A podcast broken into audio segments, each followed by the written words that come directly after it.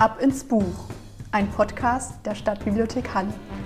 Kommen Sie mit auf eine Reise durch Bücher aus unserer Bibliothek mit Frau Hauser und Frau Pietsch.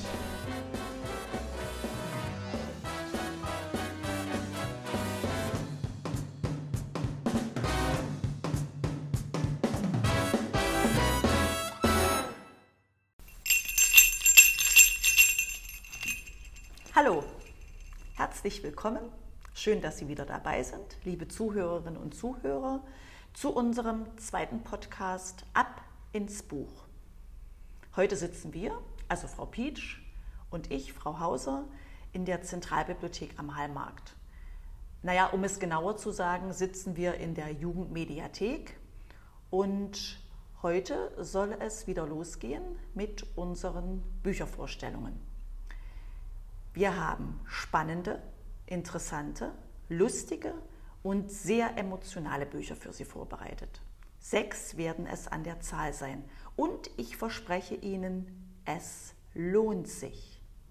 Okay, aber zuerst mal ein paar Fragen für Sie, liebe Zuhörende. Stellen Sie eigentlich einen Weihnachtsbaum auf oder ist Ihnen schon mal ein Missgeschick mit einem Weihnachtsbaum passiert? Haben Sie als Kind mal richtigen Blödsinn gemacht und wurden Sie dafür bestraft? Kennen Sie die älteste Filmkritikerin der Welt? Welche Wintersportart ist in Kanada beliebt? Und wussten Sie, welche Aufgaben Mannequins in den 30er Jahren in Paris hatten? Und wie lange, denken Sie, ist das Licht der Sonne bis zur Erde unterwegs? Also, wenn Sie das alles schon wissen oder wenn Sie die Antworten überhaupt nicht interessieren, dann, liebe Zuhörerinnen und Zuhörer, schalten Sie sofort unseren Podcast aus. Aber wenn Sie nur ein bisschen neugierig geworden sind, dann bleiben Sie dran. Denn jetzt geht es ab ins erste Buch. Ja, hallo auch von mir. Ähm, das erste Buch, was ich vorstellen will, ist Willkommen im Café Zahaf, meine israelische Mischpok und ich von Kirsten Grieshaber. Auf den ersten Blick ist es kein weihnachtliches Buch, aber ich habe dann beim genaueren Hinsehen doch ein paar Parallelen zu Weihnachten gefunden. Und ähm, ich habe das Buch gelesen, weil ich eigentlich alles interessant finde, was mit Israel zu tun hat. Ich war während meines Studiums drei Monate in Tel Aviv in Israel und habe dort ein Praktikum gemacht und erinnere mich sehr gerne daran zurück. Ja, und Israel ist der Schauplatz der Weihnachtsgeschichte, wo Jesus geboren ist, der erste Zusammenhang zu Weihnachten. Ja, zurück zum Buch. Es ist 2019 erschienen bei Bastei Lübbe, hat 237 Seiten und äh, hat ein ziemlich handliches kleines Format. Es ist eine Biografie und Sie finden es in der Zentralbibliothek am Hallmarkt und auch in der Online. Das Cover besteht hauptsächlich aus hellblauem Himmel. Vereinzelt sieht man Wolken. Im Vordergrund ist eine Silhouette eines Cafés und dahinter sieht man die Skyline von Berlin. Und ganz klein über der Überschrift ist ein Chanukka-Leuchter. Ähm, und Chanukka ist das Lichterfest, äh, was die Juden feiern. Und zwar dieses Jahr vom 10. Dezember bis zum 18. Dezember.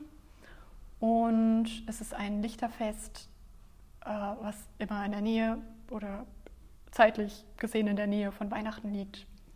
Ja, auch wieder ein, eine Parallele zu Weihnachten.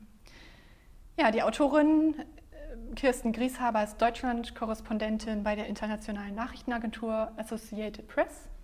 Vorher hat sie als freie Journalistin für The New York Times, die Zeit und die Taz gearbeitet. Und ihren israelischen Mann Eran hat sie in New York an der Journalistenschule der Columbia University kennengelernt. Und die zwei leben in Berlin, haben zwei Kinder und ein israelisches Restaurant. Ja, und um dieses Leben geht es in dem Buch. Die Autorin beschreibt Geschichten, die sie als Familie erleben. Und dabei geht es besonders um die Kultur- und Religionsunterschiede, die Schwierigkeiten, aber auch große Bereicherungen mit sich bringen. Ja, und es geht auch um das Café Zahaf in Berlin und seine Entwicklung. Ja, Zahav bedeutet Gold, ist hebräisch. Und Gold wie das Humus, das in keinem israelischen Restaurant fehlen darf. Ja, aber wenn Sie das jetzt googeln und es besuchen wollen, was ja zurzeit sowieso nicht funktioniert, dann werden Sie es nicht finden, weil es in Wirklichkeit anders heißt. Ja, und die Autorin erzählt auch viel oder berichtet auch über den Rassismus, den sie als Familie erleben, ähm, was irgendwie sehr traurig ist. Ähm, ja, also in Berlin ne, passiert das nicht so oft, aber wenn sie Ausflüge machen, dann äh, haben, haben sie das schon oft erlebt. Ja, ähm, das Fazit zu dem Buch ist, dass es eine schöne Sicht auf die israelische Kultur und Mentalität bietet und auch auf den jüdischen Glauben und alles so ein bisschen aus der deutschen Sicht. Ähm, es beschreibt auch schön die Erfahrung einer Multikulti-Familie. Das fand ich auch besonders interessant, weil ich auch selber in meiner Familie oder in meiner weiteren Verwandtschaft ähm, ja, Menschen habe, die ausgewandert oder eingewandert sind. Interessant fand ich, dass die Familien Weihnachten und Chanukka feiern, also jüdische und christliche Feiertage. Und davon, das kommt in ihrem Umfeld oft nicht so gut an oder wird nicht wirklich verstanden, wie sie die Freiheit haben, beides feiern zu können. Ja, und eine Geschichte möchte ich noch erzählen aus dem Buch, ähm, die mit Weihnachten zu tun hat. Und zwar waren die beiden, also Kirsten und Iran, bei ihren Eltern zu Weihnachten zu Hause und der Eran hat seinen Schwiegereltern beim Baumaufstellen geholfen und er musste natürlich typisch deutsch ganz gerade stehen. und ja, als sie es dann endlich geschafft haben und er perfekt stand, hat sich dann der Eran unter dem Baum ausgeruht, hat sich da hingelegt und mit einem Freund telefoniert. Und als er so telefonierte, ist dann der Baum umgekippt und direkt auf ihn drauf. Und das war, ähm, ja, er hat dann nur so ins Telefon gerufen, Hilfe, ein Weihnachtsbaum hat mich erschlagen. Ja, fand ich sehr amüsant, die Geschichte. Ja, Frau Hauser, ist Ihnen auch schon mal sowas passiert? Ein Missgeschick an Weihnachten oder haben Sie etwas anderes Lustiges erlebt an Weihnachten? Ja, also mit dem äh, Weihnachtsbaum, also uns hat noch kein Weihnachtsbaum erschlagen, also mich zumindest nicht, sonst würde ich jetzt hier nicht sitzen. ähm, aber was mir jetzt dazu einfällt, ist, ähm, ich äh, durfte oder musste als Kind immer am Heiligen Abend, also genau am 24.12., am frühen Nachmittag, wurde bei uns erst der Weihnachtsbaum geschmückt.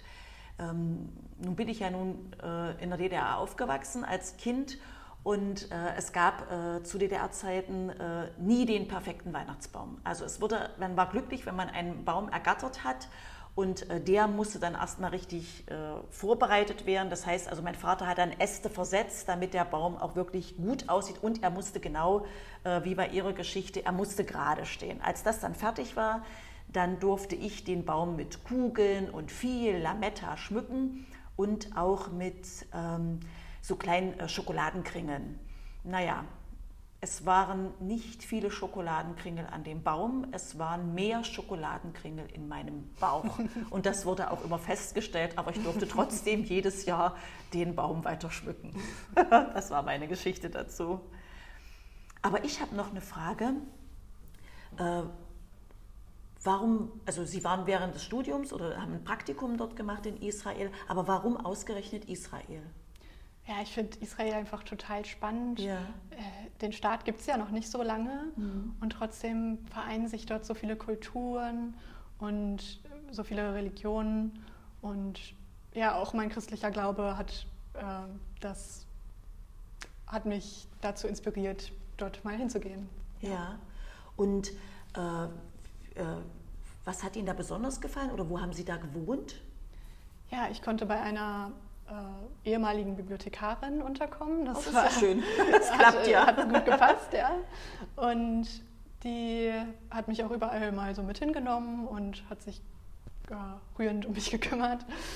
Ja, und ja, mir hat es super gefallen dort, ja. Mhm. Und haben Sie jetzt noch Kontakt? Nicht mehr so viel, muss ich sagen. Ab und zu schreibe ich noch mit ja. der Frau, ja. Und in welcher Sprache schreiben Sie? Also die schreiben und sprechen dort Hebräisch. Ja. Aber ähm, äh, man kommt auch sehr gut mit Englisch durch. Ja. Und während meines Praktikums konnte ich auch Deutsch reden. Ja. Genau, weil mhm. ich beim Goethe-Institut dort in der Bibliothek gearbeitet habe. No, hört sich toll an. Danke. Mhm. Ja, nochmal zurück zum Weihnachtsbaum. Wir haben hier in der Zentralbibliothek übrigens zwei Weihnachtsbäume. Einmal einen richtigen, der auf dem Lesehof steht, auch wunderschön geschmückt. Und einen aus Büchern. Das wollte ich dieses Jahr unbedingt mal ausprobieren, einen Bücherweihnachtsbaum zu bauen. Und es hat tatsächlich geklappt. Und ich kann Ihnen, wenn Sie viele Bücher zu Hause haben, das auch empfehlen. Äh, falls Sie noch eine Alternative zu einem Weihnachtsbaum suchen, kann man das sehr schön bauen. Entweder die Bücher aufschlagen und der Größe nach ähm, aufschichten oder ähm, die flachen Bücher äh, Kreise als Kreis hinlegen und dann immer kleinere Kreise aufeinander schichten. Das Ganze kann man dann auch noch mit einer Lichterkette oder mit anderem Schmuck dekorieren. Ja. Also ich kann Ihnen das nur empfehlen. Ich habe mir das vorhin gerade angeschaut, den Weihnachtsbaum, den draußen nicht, aber den aus Büchern. Und das finde ich wirklich richtig cool. Also das ist sehr schön. Das gefällt mir gut. Gefällt mir wirklich gut. Na? Ja, danke.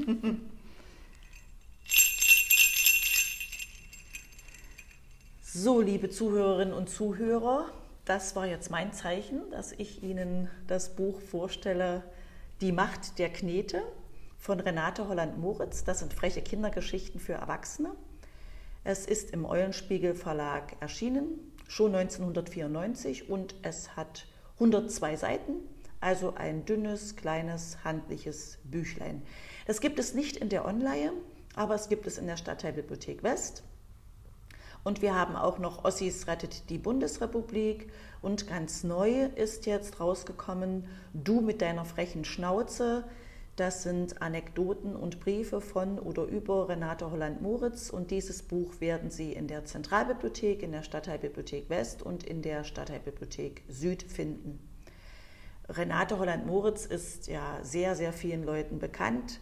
Sie hat äh, zum Teil äh, sehr bissige, heitere, freche äh, Literatur uns nahegebracht, äh, vor allem eben in der, im Eulenspiegel mit ihrer Kinooeule. Dort hat sie äh, seit vielen Jahren äh, das, äh, die monatliche Kinooeule veröffentlicht. Ähm, das hat, hat sie also eine Filmkritik gemacht ähm, im Eulenspiegel und das haben sehr, sehr viele Leute gelesen und waren natürlich immer begeistert jeden Monat, äh, wenn die Kinooeule erschienen ist. Und damit ist Renate Holland-Moritz, denn sie hat das bis 2015 äh, getan, die älteste Filmkritikerin der Welt. Sie wurde 1935 geboren und verstarb 2017 in Berlin. Und der Name Renate Holland-Moritz ist schon irgendwo so eine DDR-Legende und auch ihre Filmkritiken in der Kinooeule das war wirklich was äh, ganz Besonderes und äh, man hat da auch viel gelacht und war da auch wirklich einer Meinung von ihr, denn manche äh, Filme waren wirklich oder sind nicht so gut weggekommen. Aber nun zu unserem Buch Die Macht der Knete. Das ähm, Cover des Buches ist in Ockerfarben gehalten. Darauf äh, sehen Sie den Namen der Autorin und äh, in dicker, fetter, schwarzer Schrift dann den Titel des Buches, also Die Macht der Knete. Darauf ist dann äh, ein 300-Mark-Geldschein abgedruckt mit einem sehr lustigen und frechen äh, Kindergesicht. Worum geht es nun in dem Buch? Das Buch enthält ähm, 16 kurze Geschichten über anstrengende, nervende, einfallsreiche, aber auch äh, liebenswerte kleine Sprösslinge, also Kinder genannt, die ihre lieben Eltern, Ernährer oder Erziehungshelfer ganz schön in die Mangel nehmen, nerven und äh, zum Teil natürlich auch äh, liebevoll quälen. Ja, Weihnachten ist ja so auch das äh, Fest der Heimlichkeiten und äh, einer besonderen Aufregung. Und äh, sagen Sie mal, Frau Pietsch, haben Sie so nach Weihnachtsgeschenken geschnüffelt? Also ehrlich gesagt wüsste ich nicht, dass ich das mal getan habe. Ich denke, ich war schon immer so schlau, dass ich äh, mir gedacht habe, ja, wenn ich jetzt schon wüsste, was ich bekomme und das ganz genau wüsste, dann hätte ich ja gar keine Freude mehr an Weihnachten, ja. weil äh, ja, dann die Freude weg ist. Genau, so habe ich gedacht. Haben Sie gut gedacht? Soll ich Ihnen was sagen? Ich habe genauso gedacht. Ich wollte als Kind nie wissen, was ich geschenkt bekomme und hatte immer auch Angst, irgendeinen Schrank zu öffnen und es guckt mich vielleicht irgendein Weihnachtsgeschenk an, weil das wollte ich auf keinen Fall. Also ich wollte mich wirklich auch immer zu Weihnachten überraschen lassen. Ja, also da waren wir doch also sehr anständige Kinder. Ne? ja, aber nun zu dem Buch. Äh, wie gesagt, ähm, die Macht der Knete. Das sind wirklich äh, sehr witzige Geschichten. Ähm, ich muss auch sagen, für mich manches sehr glaubwürdig, denn das eine oder andere hat man ja doch äh, selber oder vielleicht durch seine Kinder schon erlebt.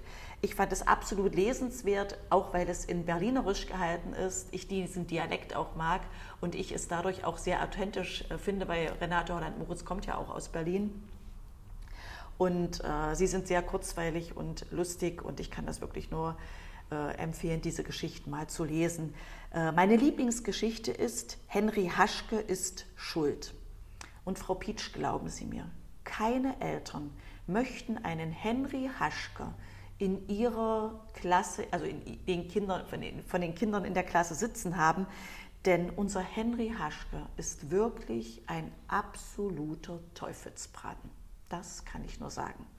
Ja, und wem Kindergeschichte nicht so interessieren, der könnte aber dann zum Buch greifen von Du mit deiner frechen Schnauze, was äh, ja Anekdoten und Briefe sind von Renate Holland-Moritz. Diese haben Robert Andert und Matthias Biskupek aus dem Nachlass zusammengetragen. Und darin geht es um die ganze äh, super Künstlerschar der DDR, also um Schauspieler, Sänger, Schriftsteller, mit denen sich ähm, Frau Renate Holland-Moritz einen regen Briefwechsel äh, hatte und äh, mit denen sie sich ausgetauscht hat. Das findet man in diesem Buch. Ja, was fallen da für Namen? Rolf Ludwig, Helga Hahnemann, Eva und Erwin Strittmatter, Dieter Mann, Dean Ried und so weiter und so fort. Ähm, unter anderem eben auch äh, Gojko Mitic. Äh, kennen Sie eigentlich Gojko Mitic? Also sagt mir jetzt gerade nichts. Mhm. Ich denke, das liegt daran, dass ich äh, nicht von hier komme, sondern aus der Nähe von Hannover. Ja. Und ja, ich bin auch noch nicht so alt. Vielleicht liegt es daran, dass ich das nicht weiß. Mhm. Ich denke schon. Äh, Gojko Mitic war bei uns, ich sag mal so, der Oberhäuptlings-Indianer. Ähm, kam, kommt ja auch immer zu Weihnachten, kommen ja auch immer diese Winnetou-Filme. Äh, da war es wahrscheinlich äh, bei Ihnen Pierre Brice und bei uns äh, gibt es sehr, sehr viele Indianerfilme mit Gojko Mitic. Und wir waren natürlich als Kinder und natürlich auch unsere Mütter immer Fans von, äh, von ihm. Und äh, der, äh, da schreibt sie auch so hübsche Geschichten, Anekdoten über ihn. Und er war auch zu Gast in der Galerie 100. Das war so nach der Wende immer eine Talkshow, wo Renate Holland-Moritz ostdeutsche Künstler eingeladen hat. Ähm, also zum Beispiel Eberhard Esche, Erwin Geschonek, äh, Franziska Trögner, die waren dort äh, zu Gast. Äh, ein Schauspieler war auch dort zu Gast, der ist weder beim Publikum gut angekommen, noch bei der Galeristin und auch gar nicht gut kommt er weg bei Renate Holland-Moritz, die das mit sehr spitzer Feder und sehr bissig gut aufgeschrieben hat. Und ich muss sagen, als ich das gelesen habe, war ich auch etwas enttäuscht von diesem Schauspieler, den ich eigentlich immer ganz gut fand. Aber den Namen verrate ich jetzt nicht. Und äh, wenn Sie vielleicht zu Weihnachten oder irgendwann mit Ihrer Familie mal in Erinnerung schwelgen möchten und sagen wollen, äh, sag mal, kennst du den noch? Dann würde ich Ihnen dieses Buch wirklich ans Herz legen und einfach mal reinschauen und mal lesen. Also mir hat es sehr gut gefallen.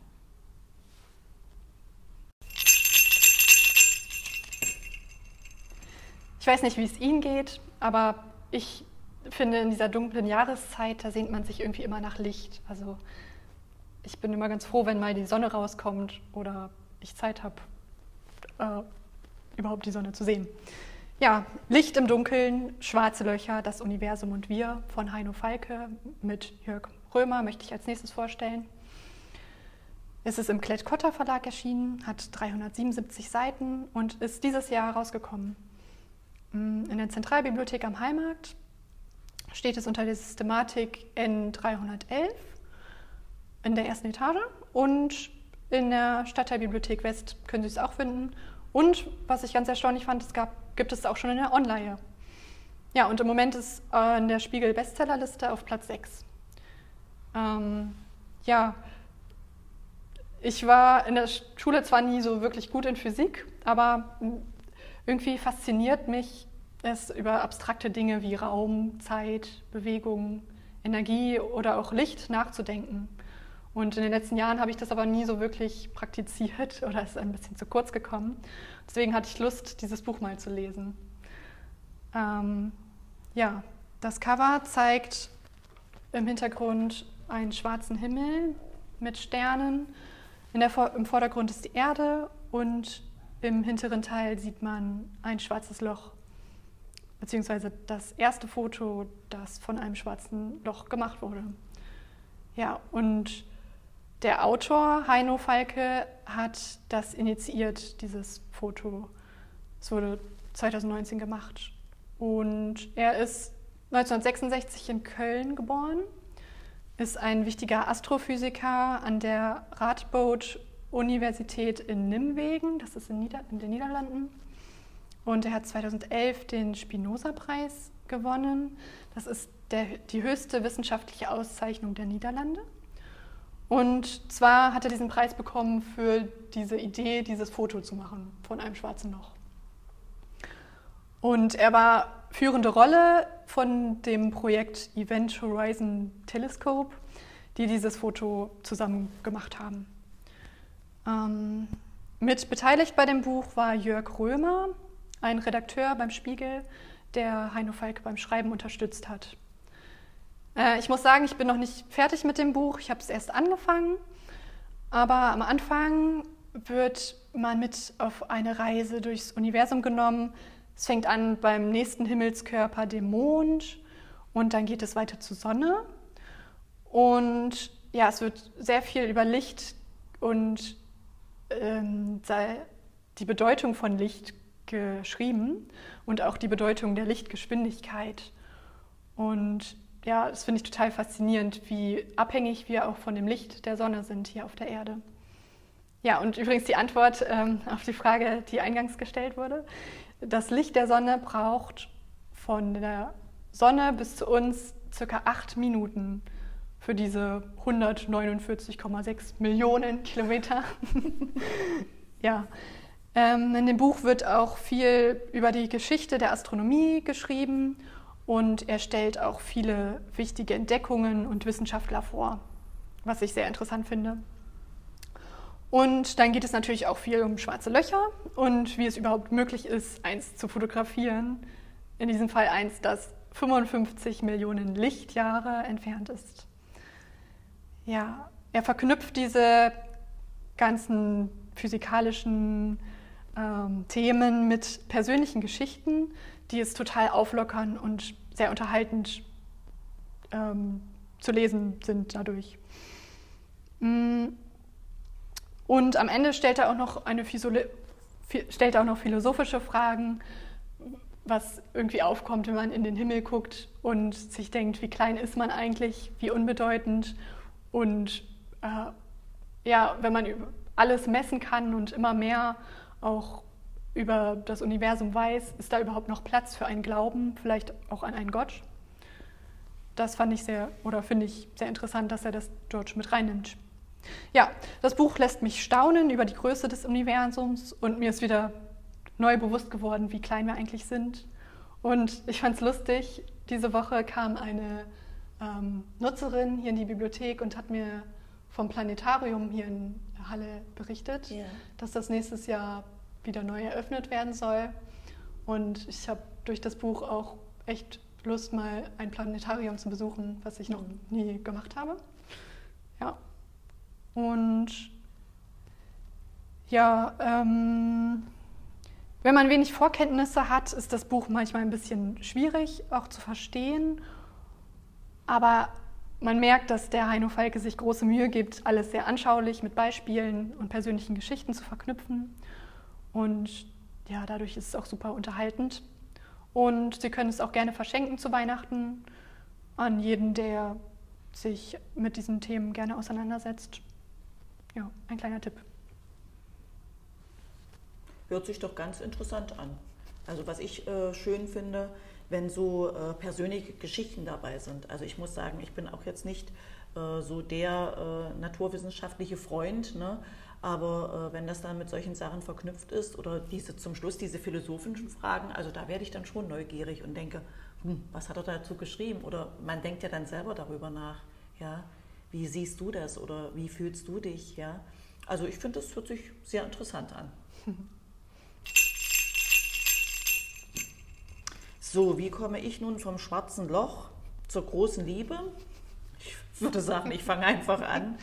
Ich äh, möchte jetzt gern das Buch vorstellen, das Rote Adressbuch von äh, Sophia Lundberg. Es ist 2018 erschienen, hat 350 Seiten und im Goldmann Verlag. Und es gibt dieses Buch auch schon in der Online. Und es hat die Stadtteilbibliothek West, die Stadtteilbibliothek Nord, die Zentralbibliothek und die Stadtteilbibliothek Süd. Und wer von Ihnen das rote Adressbuch schon kennt, äh, dem würde ich dann empfehlen, äh, ein halbes Herz. Das ist das neue Buch von Sophia Lind, äh, Entschuldigung, von Sophia Lundberg. Und äh, das finden Sie in der Stadtteilbibliothek West, in der Stadtteilbibliothek Nord und in der Stadtteilbibliothek Süd. Sophia Lundberg äh, wohnt in Schweden, ist 1944, äh, Entschuldigung, also Sophia Lundberg wohnt in Schweden und wurde 1974 geboren. Jetzt habe ich die junge Frau doch schon etwas älter gemacht. Ähm, das Rote Adressbuch ist ihr erster Roman und äh, wurde sofort sehr erfolgreich und ist auch äh, weltweit äh, erschienen. Ich muss sagen, warum habe ich nach dem Buch gegriffen?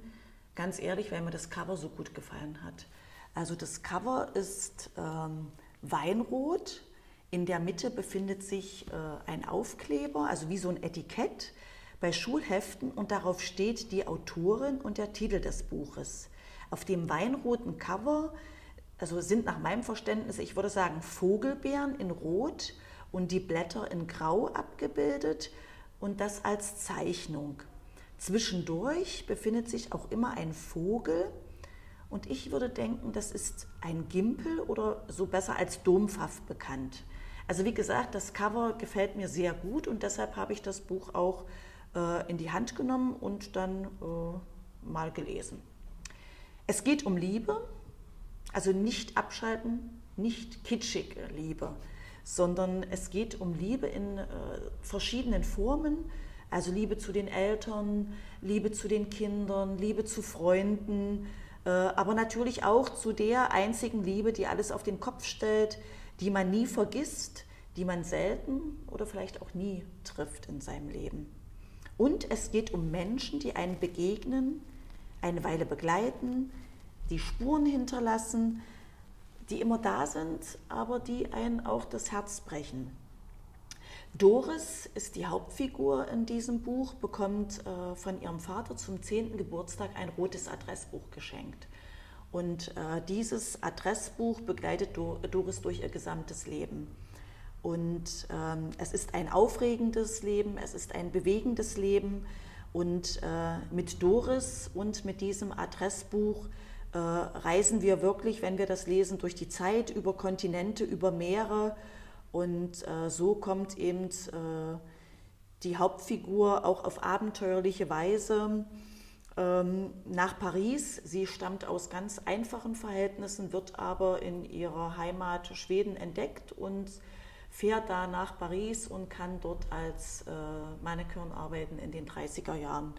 Und äh, auch nun zu meiner am Anfang gestellten Frage, ob Sie wissen, was äh, Mannequins in den 30er Jahren in Paris getan haben. Also sie sind nicht über den Laufsteg gelaufen, sondern sie waren Angestellte von großen, berühmten Kaufhäusern und haben dort in dem Kaufhaus dann die Sachen vorgeführt. Also sie haben dann die Sachen angezogen, die Kleidung, und die Käufer oder vorwiegend natürlich Käuferinnen äh, konnten dann ähm, die Mannequins anfassen, sagen, drehen Sie sich mal bitte, gucken Sie mal dahin. Also für mich ist das wie so eine lebendige Schaufensterpuppe. Das war die Aufgabe dann dort. Das fand ich aber sehr interessant, weil das habe ich nicht gewusst.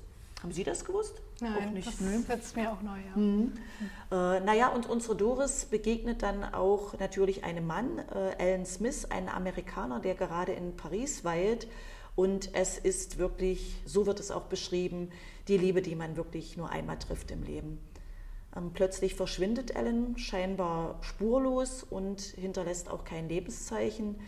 Und in diesem Schmerz des totalen Verlassenseins erfährt Doris dann auch noch äh, vom Tod ihrer Mutter und ähm, sie hat ja noch eine jüngere Schwester und die Arbeitskollegen dort in Schweden sammeln dann Geld, damit die, das Mädchen äh, nach Paris reisen kann, also die jüngere Schwester Agnes, weil es ist niemand mehr da von der Familie. Der Vater ist schon gestorben, jetzt ist die Mutter noch tot. Also wäre ja die jüngere Schwester ganz alleine in Schweden, das geht aber nicht. Also sammeln die Geld und äh, die Agnes fährt dann nach Paris zu ihrer großen Schwester Doris. Und Doris, die ja eigentlich ein recht unbeschwertes Leben geführt hat, mal davon abgesehen, dass sie jetzt in Trauer ist, weil sie ja ihre Liebe verloren hat, aber es ihr sehr gut ging in Paris, alles aufregend war und neu, muss nun Verantwortung übernehmen und sich um ihre äh, Schwester kümmern. Da wird es natürlich dann auch schwierig mit dem Beruf.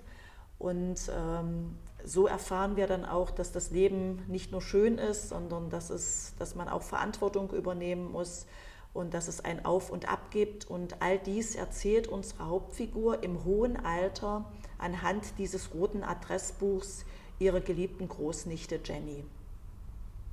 Der Roman ist sehr flüssig geschrieben. Die Kapitel wechseln sich zwischen Gegenwart und den Namen aus dem roten Adressbuch ab und dadurch bleibt es stets spannend. Also man will wirklich wissen, wie geht es weiter und ich muss sagen, ich habe dieses Buch wirklich fast am Stück gelesen. Also, wenn Sie eine kleine Weltreise unternehmen wollen und sich für Menschen interessieren, äh, die dem Schicksal trotzen und mutig sind, die aber auch ihr eigenes Glück über ähm, nein, die also nicht ihr eigenes Glück über das ihrer Familie stellen, sondern wirklich Verantwortung übernehmen und dann einen Schritt zurückgehen. Äh, und äh, liebe Zuhörerinnen und Zuhörer, wenn Sie an die große Liebe glauben, dann müssen Sie unbedingt dieses Buch lesen. Jetzt wird es noch etwas weihnachtlicher. Der Krimi Tief eingeschneit von Louise Penny spielt nämlich zu Weihnachten. Äh, er ist im Kampa Verlag 2019 erschienen und hat 441 Seiten. Die englische Originalausgabe ist schon von 2006 und heißt Dead Cold. Und im Deutschen gab es auch schon mal eine Ausgabe 2010 unter dem Titel Und die Furcht gebiert den Zorn. Und jetzt wurde von Kampa wurden viele Bände aus der Reihe, die ich, äh, aus der der Titel kommt, wurden neu aufgelegt. Ähm, tief eingeschneit finden Sie in der Zentralbibliothek, in der, Zen in der Zweigstelle Süd und auch in der Online. Tief eingeschneit ist der zweite Fall für den Kommissar Gamache und er spielt in dem Dorf Three Pines, deswegen heißt die Reihe auch ähm, Three Pines oder ein Three Pines Krimi. Steht jedenfalls noch mit auf dem Cover. Louise Penny ist kanadische Autorin. Sie ist in Toronto geboren und lebt nun in der Nähe von Quebec. Sie hat angewandte Kunst studiert und 18 Jahre lang ähm, als Rundfunkjournalistin und Moderatorin in ganz Kanada gearbeitet. Und sie hat erst spät mit dem Schreiben begonnen. Und Ihre Gamache-Krimis wurden vielfach ausgezeichnet. In den USA hat sie sogar den ersten Platz auf der New York Times Bestsellerliste erreicht. Ja, das Cover ist, oder auf dem Cover sieht man, wie, wer hätte es gedacht, viel Schnee. Ähm, Im Hintergrund einen dunklen Wald und einen Weg, der zu einer dunklen Hütte führt. Über der Szene sieht man den Mond am Himmel und es wirkt alles sehr ruhig. Und im Vordergrund sind die typisch kanadischen Ahornblätter. Ja, es ist Weihnachtszeit. Die Menschen im Dorf Three Pines leben in guter Zusammen, in guten Zusammenhalt und Harmonie. Doch die Idylle wird gestört durch C.C. de Poitiers.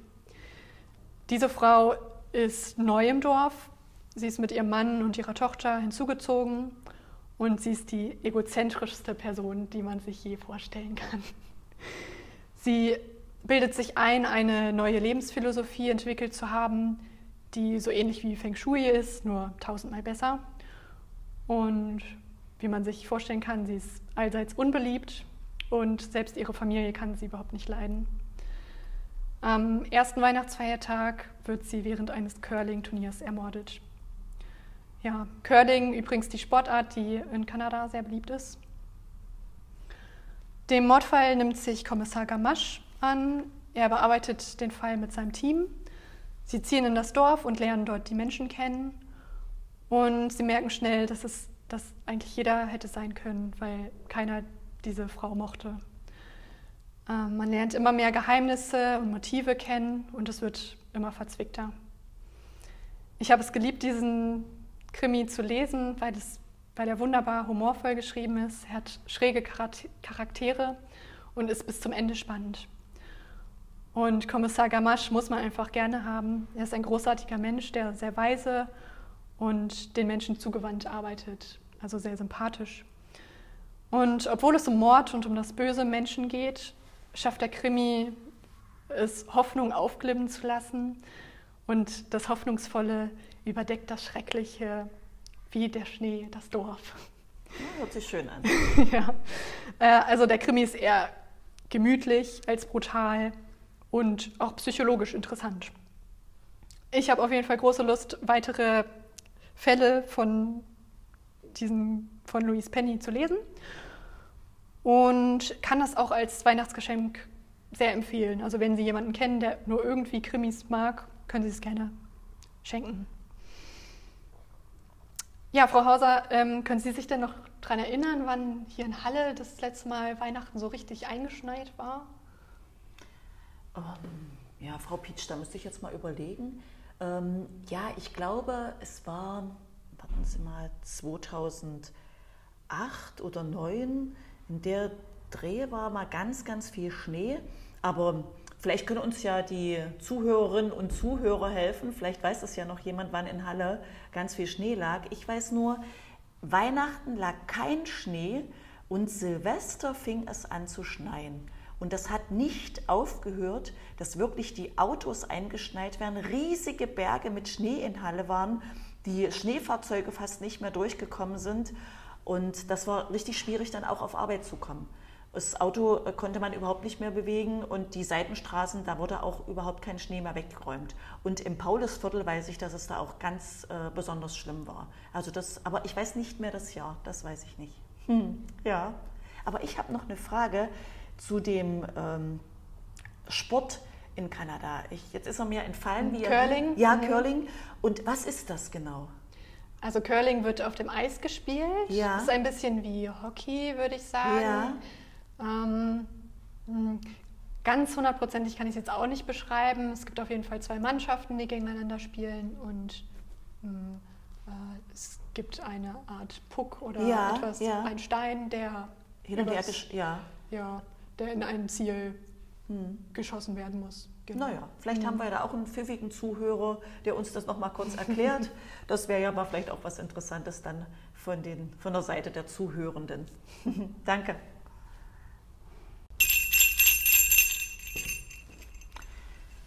So, nun kommt mein letztes Buch von Andrea Sawatzki. Tief durchatmen. Die Familie kommt. Wer hat das nicht schon mal gemacht? Also ich schon öfter mal. Dieses Buch ist 2013 erschienen. Es hat 220 Seiten und äh, aus dem Pieper Verlag. Das Buch ist nicht in der Online, aber andere Bücher von der Autorin. Ähm, das gibt es in der Zentralbibliothek, äh, in der Stadtteilbibliothek West und in der Stadtteilbibliothek Süd. Die Autorin ist, glaube ich, fast allen Menschen bekannt hier in Deutschland. Das ist Andrea Sawatzki. Sie ist 1963 in Bayern geboren und eben vor allem Schauspielerin. Aber für mich ist Frau Sawatzki wirklich ein Allround-Talent. Also sie schreibt, sie äh, ist Synchronsprecherin, sie singt und ich glaube, sie hat auch mal bei Let's Dance mitgemacht. Ich mag ihre Stimme sehr und ähm, ja, also ich finde die ganz toll und äh, habe jetzt äh, dieses Buch gelesen und war total begeistert. Das Cover des Buches ist übrigens auch rot. Also wir haben das ordentlich ausgesucht nach Weihnachtsfarbe. Ähm, auf dem Cover sieht man eine Frau. Das Gesicht ist aber nicht zu sehen, denn es ist bedeckt mit dem Schirm einer Stehlampe. Also ich finde ein ganz schön verrücktes Cover. Deshalb habe ich natürlich auch dazu gegriffen. Und es geht um Weihnachten. Weihnachten ist ja das Fest der Liebe. Weihnachten ist ja das Fest der Familie. Also mein perfektes Weihnachten habe ich mir immer so vorgestellt. Gutes Essen, alle sitzen unter einem wunderschönen, gerade stehenden Weihnachtsbaum. Die Kinder sind zufrieden mit den Geschenken. Es gibt einen guten Wein. Alles ist harmonisch und friedvoll. Und ähm, ja, so stelle ich mir Weihnachten vor. Aber mal ehrlich, also wenn ich mal ehrlich bin, so schön war Weihnachten nicht immer bei mir. Und äh, es lief schon manchmal ziemlich äh, chaotisch ab und äh, stressig und naja. Und ich muss ganz ehrlich sagen, dann habe ich immer so gedacht, oh, bei allen anderen ist Weihnachten schön. Bei allen anderen Familien ist Weihnachten immer so harmonisch, ohne Stress. Nur bei mir, da ist immer alles chaotisch und nicht so besonders. Aber ich habe jetzt einen Trost für Sie, liebe Zuhörende. Wenn es bei Ihnen auch nicht immer ganz so wunderbar abläuft, dann sollten Sie dieses Buch zu Hause liegen haben. Entweder Sie lesen es vorher oder Sie haben es so als Notbuch liegen.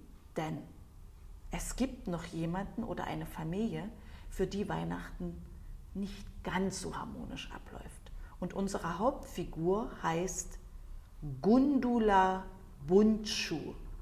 Muss ich bei diesem Namen, Gundula Bundschuh, noch irgendetwas ergänzen? Eigentlich nicht.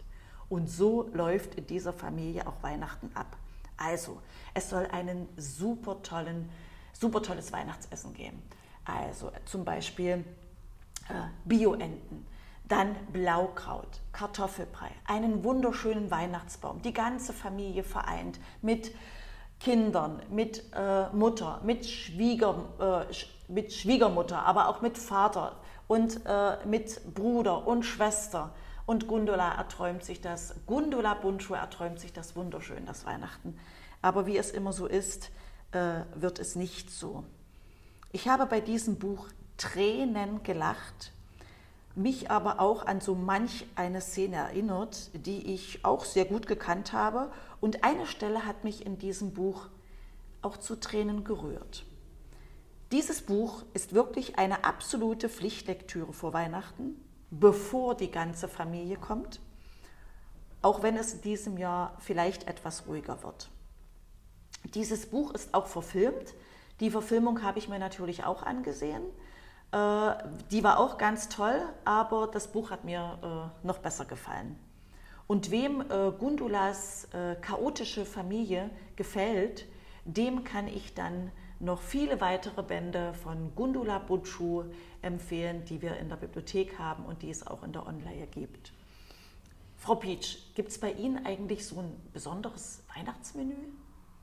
Also so ein traditionelles Weihnachtsmenü ja. gab es in unserer Familie eigentlich nie. Ähm, aber als mein Bruder und ich kleiner waren, da haben wir jedes Jahr ein Gericht gegessen und zwar Toast Hawaii. Aha, das ist ja lustig.